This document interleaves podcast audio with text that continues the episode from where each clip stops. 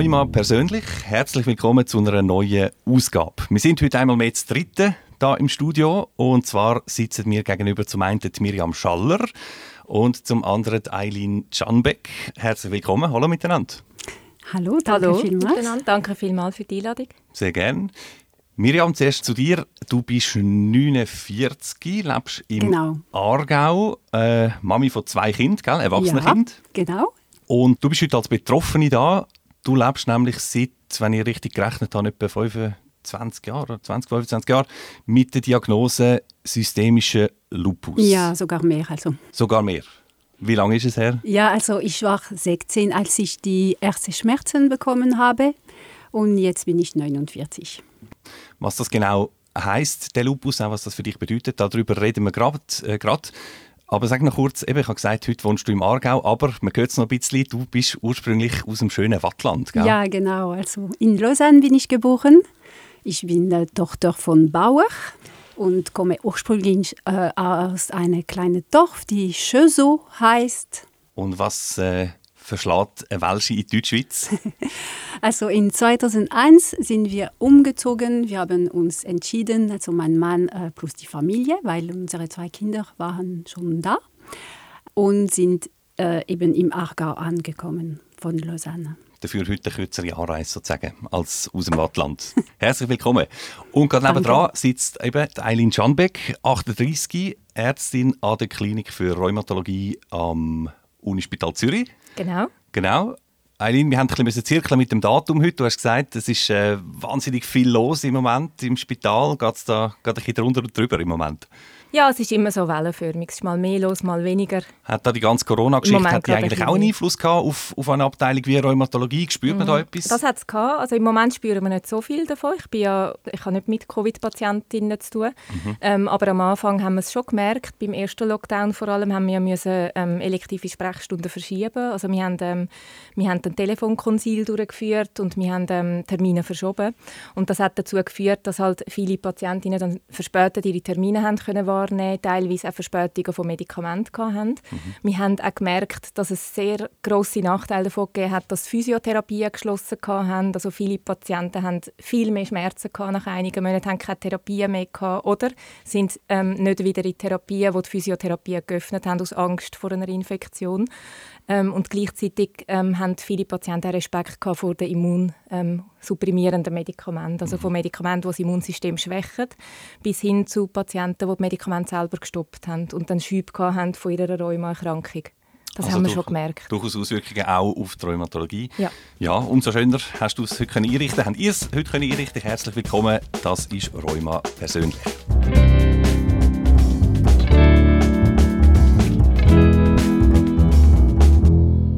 Ja, das Thema der heutigen Folge seltene Rheumaerkrankungen. Was das genau für Rheumaformen sind und was überhaupt selten heißt, äh, dazu kommen wir gerade. Aber vielleicht zum Anfang gerade an dich, Miriam, mal die Frage, was bedeutet es für dich oder hat es auch bedeutet in der Vergangenheit, mit einer seltenen Rheumaform, eben dem Lupus, zu leben? Mm, Das ist äh, etwas Schwieriges, weil vor allem äh, die lange Zeit bis zur Diagnose, weil eben das ist nicht sehr bekannt und das ist sehr schwierig für die Ärzte äh, zu finden eigentlich, weil die Symptome vom Lupus sind eigentlich gleich wie bei vielen anderen Krankheiten und dann das dauert sehr viel Zeit, bis äh, der Arzt kann alle anderen Sachen ausschließen und eine richtige Diagnose feststellen. Also Diagnose sicher ein Thema, Diagnoseschwierigkeiten, da kommen wir nachher drauf. Wenn ich dich mal frage, Eileen, als Ärztin, was heißt eigentlich eine seltene Rheumaform? Was heißt das selten? Da gibt es ja glaube zahlenmäßige Definitionen dann. Ähm, also man könnte sagen, dass ähm, global, aber auch das BAG die Definition ähm, wie folgt festhalten. Dass eine Krankheit gilt als selten, wenn maximal eine Person von 2000 Personen betroffen ist. Ja. Und das ist klingt eigentlich gar nicht so selten, Ja, wenn man das sich das mal überlegt. Mhm. Aber das wäre jetzt beim Lupus beispielsweise, ist das so der Fall? Also ich kann ähm, gerne noch konkrete Zahlen dazu sagen. Beim Lupus ähm, wären in der Schweiz eine Person von 3000 Personen betroffen, also rund 3000 Betroffene in der Schweiz. Ähm, wenn man es aber würde zum Beispiel vergleichen mit einer anderen Rheumaerkrankung, die Rheumatoide Arthritis, dort gibt es viel mehr Betroffene. Dort ist eine von 150 Personen betroffen oder 85'000 Betroffene in der Schweiz. Ja, das sind dann doch rechte Unterschiede. Und gibt es viele so eben seltene Rheumaformen? Oder welche sind da die, die wichtigsten? Mhm. Also man geht davon aus, dass, ähm, dass es 6000 bis 8000 so Formen gibt. Ähm, und in der Schweiz verschiedene mhm. Krankheitsformen. Mhm, verschiedene seltene. Ja, also wohlgemerkt wow. nur seltene. Ähm, das heißt, es gibt eine ganze Menge und insgesamt, ich habe gesagt, es ist maximal eine Person von 2000 Personen betroffen, aber wenn man sich überlegt, dass es ja so viele Tausende von verschiedenen seltenen Erkrankungen gibt, dann summiert sich das. Und man kann sagen, eine seltene Krankheit für sich ist zwar selten, aber alle seltenen Krankheiten zusammen sind durchaus häufig. Und in der Schweiz ähm, geht man davon aus, dass 7% der Bevölkerung betroffen sind. Von einer seltenen ähm, Von einer seltenen Erkrankung. Mhm. Und das sind ähm, rund 600'000 Personen. Und für die ist das wahrscheinlich vielleicht eben ähnlich, wie du es angetönt hast vorher, Miriam. Schauen wir uns das einmal an. Deine Krankheitsgeschichte, wie hat das angefangen? Wie, wie und wann hast du gemerkt, hm, da ist irgendetwas, aber ich weiß nicht recht, was? Hi, ja, das hat äh, vor sehr viel Zeit angefangen. Ich war eigentlich zehn Jahre, wie ich das schon gesagt habe. Es hat angefangen mit viel Schmerzen. Ich war die ganze Zeit sehr müde, wirklich erschöpft. Ich musste manchmal so um 17 Uhr ins Bett gehen, äh, weil die Schmerzen eben so stark waren. Ich war auch äh, sehr oft schlecht launiert und äh, ja, es hat sich geführt, dass ich so sogar ein psychisches, psychisches Leid hatte, weil ich habe gar nicht verstanden, was es ist die anderen aber auch nicht verstanden, was es ist. Ich konnte nichts machen und die anderen konnten nichts machen. Mhm. Also ich und ähm, den Umfeld haben sich einfach Ohnmacht gefühlt. Mhm. Ja. Ja, und dann bist du mal zu einem Arzt oder Ärztin? Ja, das ist eben auch sehr lange äh, gewesen, bis ich gesagt habe, okay, es geht mir nicht gut, es ist etwas nicht normal. Dann muss man sich entscheiden, zum Arzt zu gehen. Das ist noch mehr ein Schritt. Und äh, nachher, also beim äh, Hausarzt, es kommt wieder viele Schwierigkeiten, weil äh, der Arzt kann nicht ähm, sofort feststellen, was es ist und so. Und was noch schwieriger ist, es ist, dass äh, er schickt uns also bei unterschiedlichen äh, Spezialisten. Und zum Beispiel mit mir, mit dem ersten äh, Spezialist, das hat nichts gebracht. Was ist das für ein Spezialist gewesen? Also zuerst bin ich beim Rheumatolog gegangen mhm. und ähm, es hat getönt so, ah, Sie haben keine äh, geschwollene, mhm. einfach äh, am Hand haben Sie keine geschwollene ähm, Stelle Hand oder, oder Stelle, ja genau. Mhm, mhm. Und äh, ich kann keine Punktion machen. Dann kommen Sie wieder ein anderes Mal, wenn Sie so ein großes Problem haben und ich konnte eine Punktion machen. Mhm. Hat dich wieder heimgeschickt. Genau. Und dann bin ich wieder zum Hausarzt. Das ist der nächste Schritt. Wieder viel Zeit. Und äh, nachher hat der Hausarzt gesagt, okay, das geht nicht, also wir müssen weitersuchen und äh, wir werden probieren äh, bei einem Nephrolog. Und dann bin ich zum Nephrolog gegangen und da er hat endlich gesagt, okay, wir machen, ich vermute, dass es etwas so äh, mit dem Nieren ist jetzt. Ich schicke Ihnen in Schüv in Lausanne, das ist das Spital, Unispital in Lausanne. Und dort haben sie die Punktion gemacht, also Nierenpunktion. Und dann ist endlich mal die Diagnose gekommen dass es Lupus war. Mhm. Aber das ist jetzt äh, die Zusammenfassung, die wir jetzt gehört haben von dir, das sind mehrere Jahre am Schluss, oder? Ja, acht bis neun Jahre. Acht bis neun Jahre. Und Eileen, du hast jetzt äh, zugelassen und ich habe gesehen, nicken. Äh, dir kommt das irgendwie bekannt vor. Also das, ja. das ist kein Einzelfall. Ähm, ich habe ähm, nicken und lächeln dabei, ähm, weil es eine unglaubliche Leidensgeschichte ist, die du erzählt hast, wo, wo ich immer wieder höre, ähm, die Hürden, die es braucht, bis man endlich die Diagnose gestellt äh, bekommt. Und ähm, ich erlebe es auch so, dass viele Patientinnen ähm, überhaupt erst mit Verzögerung sich ärztlich vorstellen, also dass es häufig Jahre braucht, manchmal sogar Jahrzehnte, ähm, gerade auch bei seltenen Krankheiten, die eben in der Öffentlichkeit nicht so gut bekannt sind, wo man selber vielleicht gar nicht so kann einordnen kann ähm, oder wo das Umfeld das auch nicht kann einordnen kann. Vielleicht relativiert man es mit der Zeit und dann stellt man sich gar nicht erst ärztlich vor. Und es gibt wenig Anlaufstellen für so Schwierigkeiten, für seltene Erkrankungen. Aber auch wenn sich jemand dann äh, vorstellt, eben zum Arzt äh, geht, kann es unter Umständen, wie man gehört haben, noch verschiedene Anläufe und Runden und hin und her brauchen und so weiter. Da fragt man sich als Laie mindestens vielleicht, ja, Moment, wieso ist denn das so schwierig? Was macht Diagnose jetzt beispielsweise von einem Lupus, aber auch von anderen seltenen, wenn wir jetzt Rheuma-Erkrankungen haben. Was ist die Schwierigkeit? Mhm. Also es gibt da ganz viele verschiedene Punkte. Also ich denke, ein schwieriger Punkt bei seltenen Erkrankungen ist ähm, von der ärztlichen Seite. Also medizinische Erfahrung braucht praktische Routine. Es langt nicht das, was man im Lehrbuch lernt. Ähm, und man denkt selber eher an die Sachen, die man aus dem Lehrbuch kennt. Ähm, dann ist es aber auch so, dass, dass Rheumakrankheiten häufig so Versteckungskünstler sind, kann man sagen. Also die, die zeigen sich nicht gerade offen. Ähm, häufig gibt es zum Beispiel ähm, nicht unbedingt Blutwert von Anfang oder eben, Miriam, du hast es angesprochen, es gibt nicht ähm, geschwollene Gelenke, wo man kann punktieren kann. Punktion heisst, man entnimmt mit einer Spritze Flüssigkeit aus dem Gelenk und tut untersuchen, ob es Entzündungszellen dort drin hat. Ähm, und wenn das nicht möglich ist, dann wird die Diagnose auch schwieriger. Oder wenn, wenn eben sich eine bestimmte Rheumakrankung nicht übers Blut zeigt oder zum Beispiel nicht im MRI zeigt. Also das sind Schwierigkeiten, wo, wo einfach per se können vorliegen Und häufig ist es so, dass sich in der Rheumatologie ähm, eigentlich erst im Verlauf über Jahre manchmal zeigt, wie dass man eine Erkrankung einordnen kann. Also manchmal ist es so, dass man am Anfang gar nicht benennen kann, was es ist, aber man hat doch den Eindruck, es ist eine Rheumaerkrankung, es ist eine Art von Arthritis, sage ich jetzt mal. Man kann es noch nicht richtig einordnen und dann erst im Verlauf der Jahre kann man sagen, es geht mehr in die Richtung, weil zum Beispiel ähm, der Verlauf zeigt, dass gewisse Knochenveränderungen entstehen, wo's, äh, helfen, um das einordnen. Oder es zeigt sich, dass dann doch Blutwerte entstehen, die einem helfen, um die Erkrankung einordnen. Oder es ist zum Beispiel so, dass ähm, das Ansprechen auf Medikamente kann zeigen, in welche Richtung das es geht. Also wenn man zum Beispiel Cortison Tabletten gibt und sieht, jemand spricht darauf an, dann hat das eine gewisse Aussage und das hilft in der Diagnose. Und es hilft auch zum Wissen, wie viel Cortison braucht es, also wie viel Milligramm braucht es, dass es jetzt eher in die Richtung gehen könnte oder eher in die. Mhm. Und abschließend kann man sagen, ähm, es gibt ich habe so ein schönes Beispiel von einem Lehrbuch ähm, von der Rheumatologie. Dort drin steht, dass man als Rheumatolog, Rheumatologin braucht man die Geduld von einem Zen-Meister.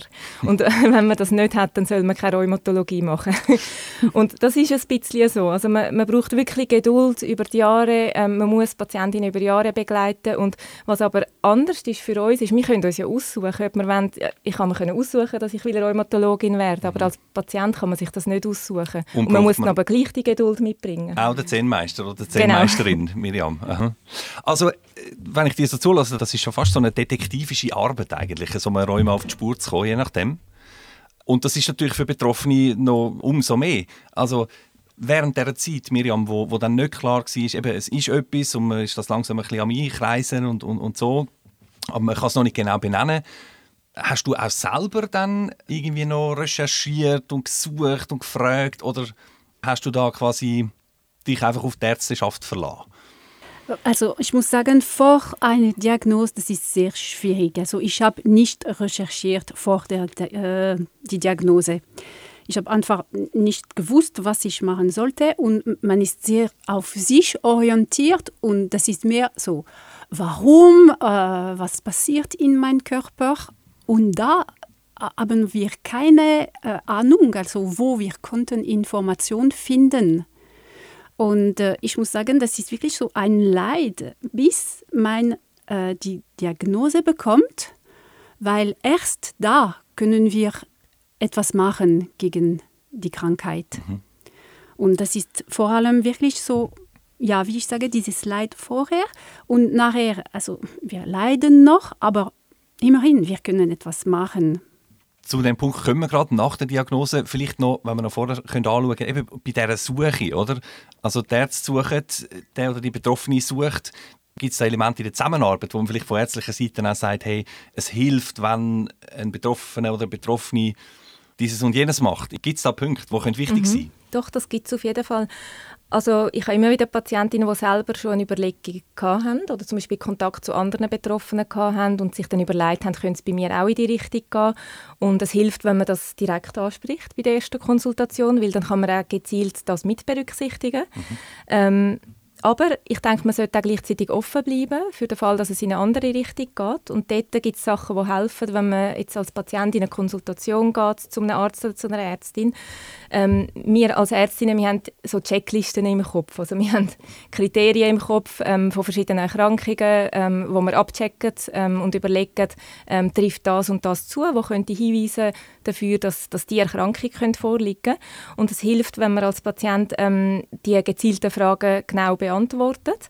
Ähm, und wenn man seine Symptome beschreibt, hilft das auch sehr gut, ähm, aber nicht interpretiert. Also ich gebe ein Beispiel, wenn man zum Beispiel Schmerzen im Unterschenkel hat, ähm, hilft es, wenn man, wenn man sagt, ich habe Schmerzen im Unterschenkel ähm, und nicht meine Durchblutung in den Beinen ist nicht gut. Also wenn man es selber noch nicht interpretiert, weil ich erlebe immer wieder, dass die Interpretation kann dazu führen, dass dann auch ähm, die Ärzte auf die falsche Fährte gehen und zum Beispiel durch Blutung kontrollieren und abklären.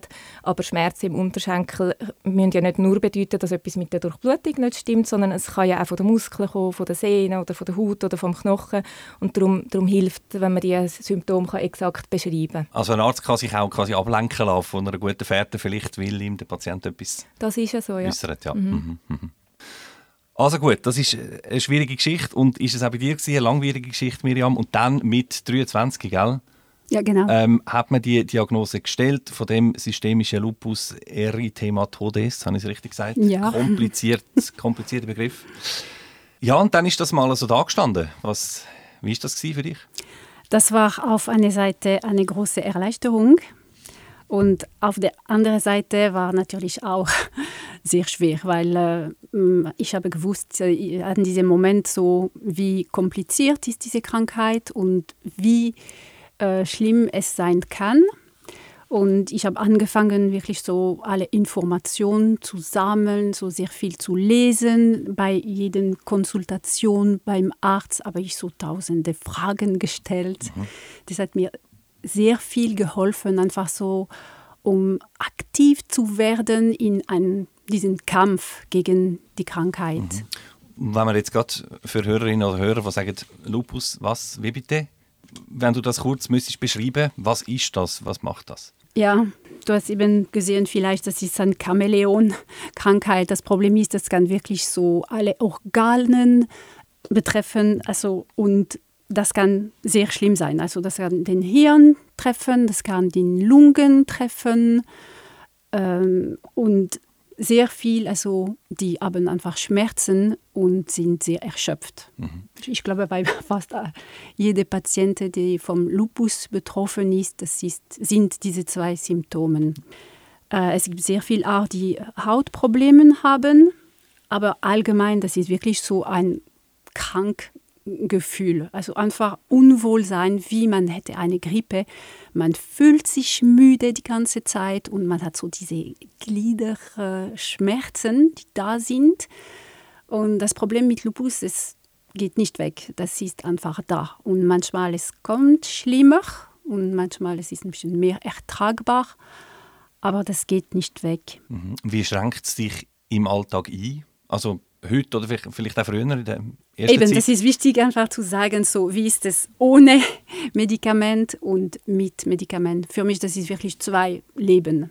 Also bevor ich die Medikamentation bekomme, ich habe sehr viel gelitten. Äh, ich habe wirklich langsam die Freude am Leben verloren, weil man hat eben diese Schmerzen, diese Erschöpfung die ganze Zeit und die Leute fangen an so mit guten Ratschlägen, so wie, ja, aber du hast vielleicht zu viel gearbeitet, also, mhm. oder schlaf doch ein bisschen mehr und so. Und also gut gemeint. Eigentlich. Ja, natürlich. Ja. Und mhm. als Betroffene, man, man macht das auch. Man denkt, ah ja, er hat recht, also ich muss das so machen und so. Und am Ende, das bringt nichts. Und das ist ein Frust für äh, die Betroffenen und für den Umfeld. Alle wissen einfach nicht, was zu tun ist. Und nachher ist natürlich alles viel besser. Ich habe ungefähr zehn Medikamente probiert, also und jetzt, also nach vielen Jahren, ich habe eine richtige Medikamentation. Früher, das war auch besser als vor der Diagnose, auch wenn ich nicht so genug äh, oder das richtige Medikament hatte. Aber jetzt, also mit den Jahren und die ganze Entwicklung von der Geschichte, also die Verbindung, ähm, die Arbeit mit den Ärzten, das hat gebraucht, also mit viel Geduld, dass es äh, im Moment zum Beispiel relativ gut geht, also sogar sehr gut für äh, eine Lupus-Betroffene. Schön. Sehr schön. Aber das heißt eben die Geduld von der Zen-Meisterin äh, in gewissem Sinn eben doch natürlich auch nach der Diagnose noch gefragt. Ja. Mhm. Eileen, eben, wir haben es gerade gehört, auch bei den Medikamenten, oder? Ist es auch häufig ein Ausprobieren? Also es ist dann nicht, man kann nicht sagen, jetzt haben wir eine Diagnose und jetzt wissen wir Medikament XY und dann ist Ruhe. So ist es nicht. Nein, leider nicht. Auch wenn ich mir das manchmal wünsche, auch als Ärztin. Ähm, nein, es ist ja so, also man hat schon je nach Diagnose, also wenn man eine Diagnose stellt, dann weiß man, welche Medikamente in Frage kommen oder welche oder Medikamente überhaupt erst zugelassen sind ähm, für die Erkrankung. Aber man weiß man weiß nicht, bei welchem Individuum dann schlussendlich welches am besten wirkt. Und häufig ist es Ausprobieren ähm, mit Medikamenten. Also, was man muss sagen ist, man, man fängt das Medikament an und die Medikamente brauchen Zeit, bis sie wirken. Also die, es ist nicht wie ein Schmerzmedikament, das man nimmt und dann hat man in einer Stunde keine Schmerzen mehr, sondern ähm, man muss es über mindestens mehrere Monate nehmen, um überhaupt das Ansprechen zu haben oder mhm. bis langsam das Ansprechen kommt. Und das macht es noch schwieriger, weil in dieser Zeit hat, hat der Patient ja weiterhin Beschwerden. Ähm, und man muss die Zeit aber abwarten. Und wenn man dann sieht, dass das nicht fruchtet, dann muss man den nächsten Schritt gehen, muss ein anderes Medikament nehmen und ausprobieren. Und wenn man jetzt spezifisch heute von den eben selteneren Rheumaerkrankungen redet, ist es da auch so, dass man halt bei häufigeren Formen bessere Erfahrungswerte hat und schon ein bisschen, vielleicht hat es auch Studien gegeben und so weiter, wo man dann eher ein bisschen schon weiss, welche Richtung es geht bei den Medikamenten und bei einer ganz seltenen Form ist man vielleicht ein bisschen, ein bisschen länger suchen dann. Das ist ja so, ja. Also es gibt, ähm, es gibt viele Erkrankungen, wo, wo man gar keine Studie dazu hat oder sehr wenige oder keine gute Studie im Sinne dass sie wirklich könnten ähm, Lösungen liefern, die man auf andere Patientinnen übertragen kann. Man muss sich das so vorstellen, wenn man will eine Studie machen will, dann braucht man eine gewisse Anzahl Menschen, die an dieser Studie mitmachen, ähm, um gute ähm, Erfahrungswerte ableiten aus dieser Studie.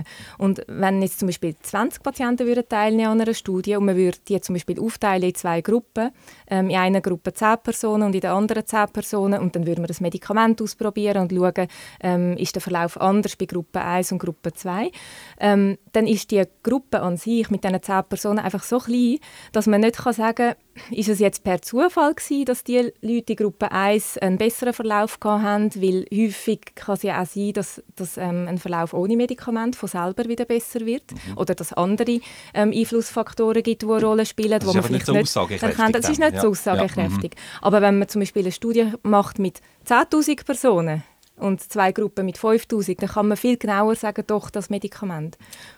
Genau, aber eben jetzt sind wir bei diesen seltenen äh, Rheumaformen mhm. und das ist dann eben eher der Fall, wo du das gesagt hast, dass sich das dann schwierig Absolut. ist, oder? Genau, genau. Schauen wir doch, machen wir den Fokus vielleicht noch ein bisschen auf. Eben auch, auch bei den Ärztinnen und Ärzten ist es natürlich so, nicht alle kennen sich gleich gut aus mit jeder äh, Krankheitsform, mit jedem Rheuma und so weiter. Ähm, spezialisiert sich auch ein Stück weit. Ähm, bei dir, Eileen, du hast auch so deine Spezialgebiete, wo du besonders dich damit beschäftigst? Mhm.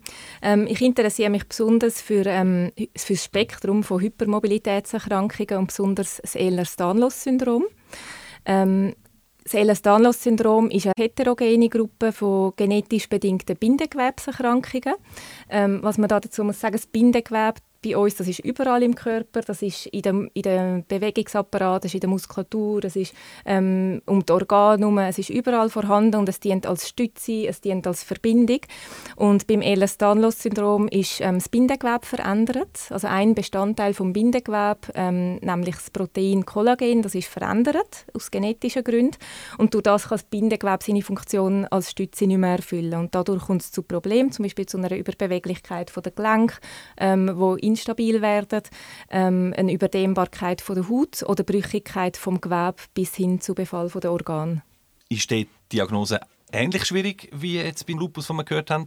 Oder eigentlich, also wenn ich so zulasse, wenn man sagt Überdehnbarkeit und so weiter, das wäre etwas, wo sobald jemand aktiv danach sucht, wo man wahrscheinlich schnell findet? Ähm, leider nicht, nein. Also ich würde sogar sagen, ähm, Diagnostik ist noch schwieriger. Noch schwieriger? Noch schwieriger. Also es braucht häufig viel länger und es ist komplexer. Wieso?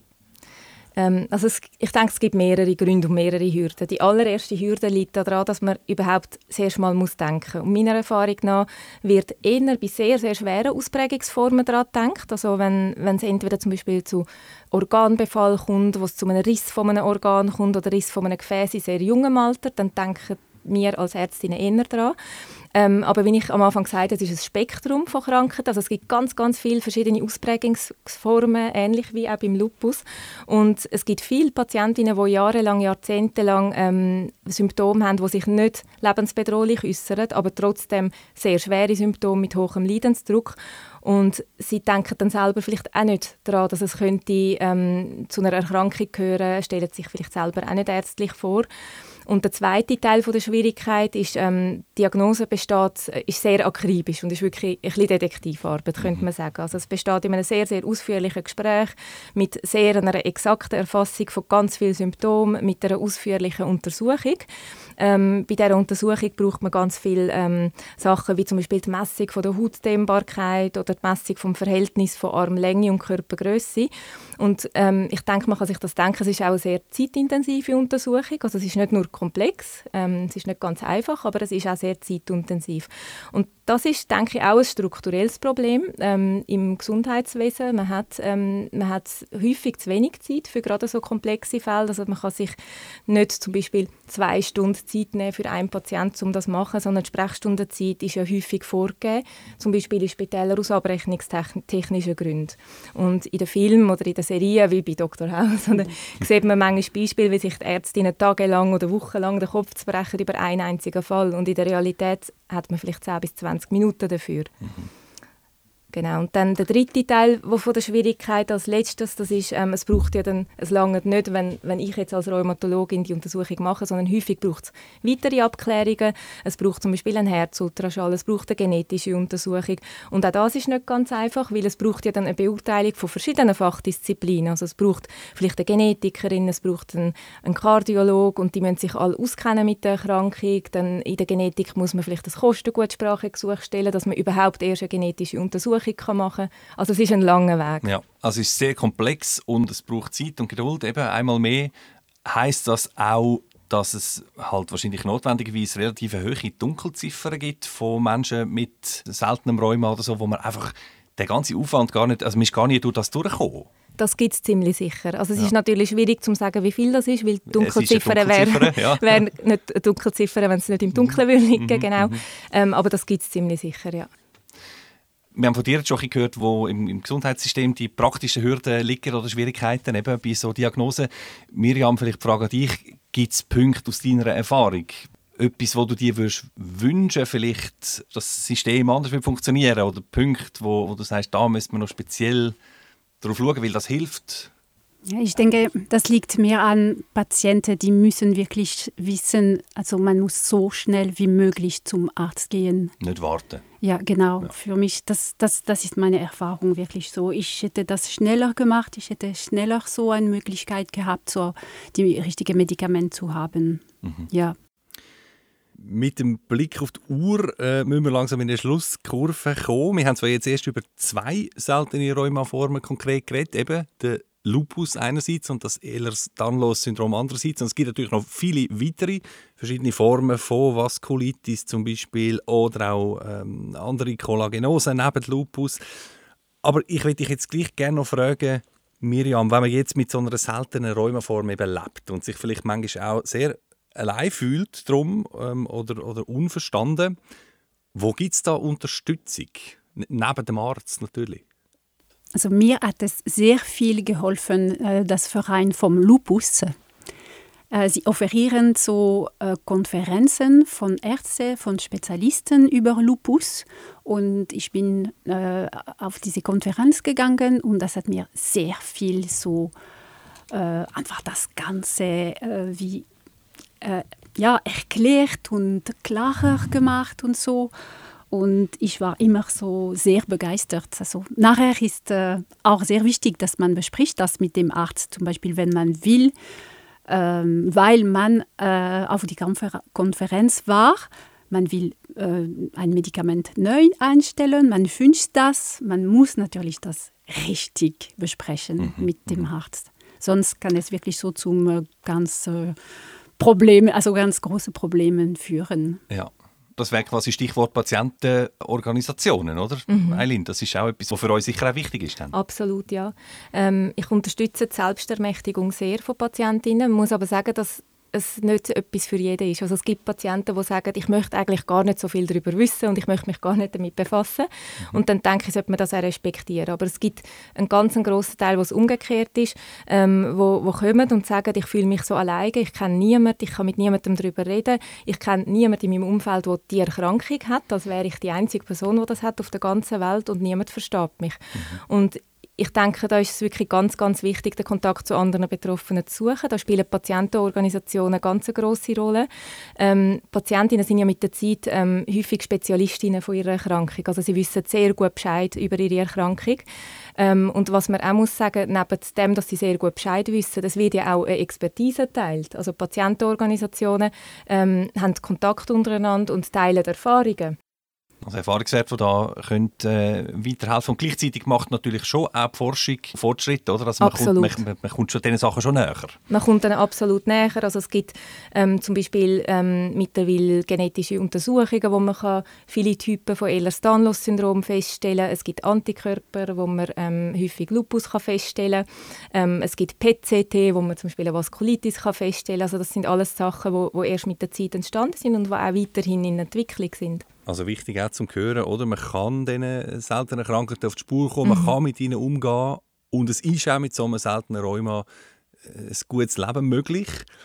Aber gleichzeitig, natürlich können wir es nicht wegreden, es gibt schwierige Phasen, sehr schwierige unter Umständen. Miriam, du mit deiner grossen Erfahrung jetzt, wenn jemand zulässt, der vielleicht noch am Anfang ist von dem Weg, was würdest du ihm oder ihr mitgeben?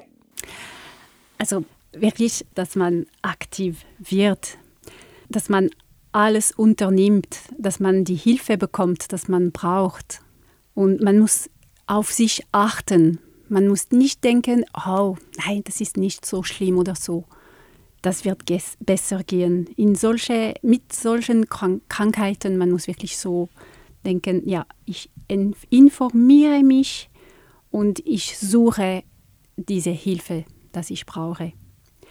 Ich denke auch eine sehr gute Kommunikation mit den Ärzten ist ganz wichtig.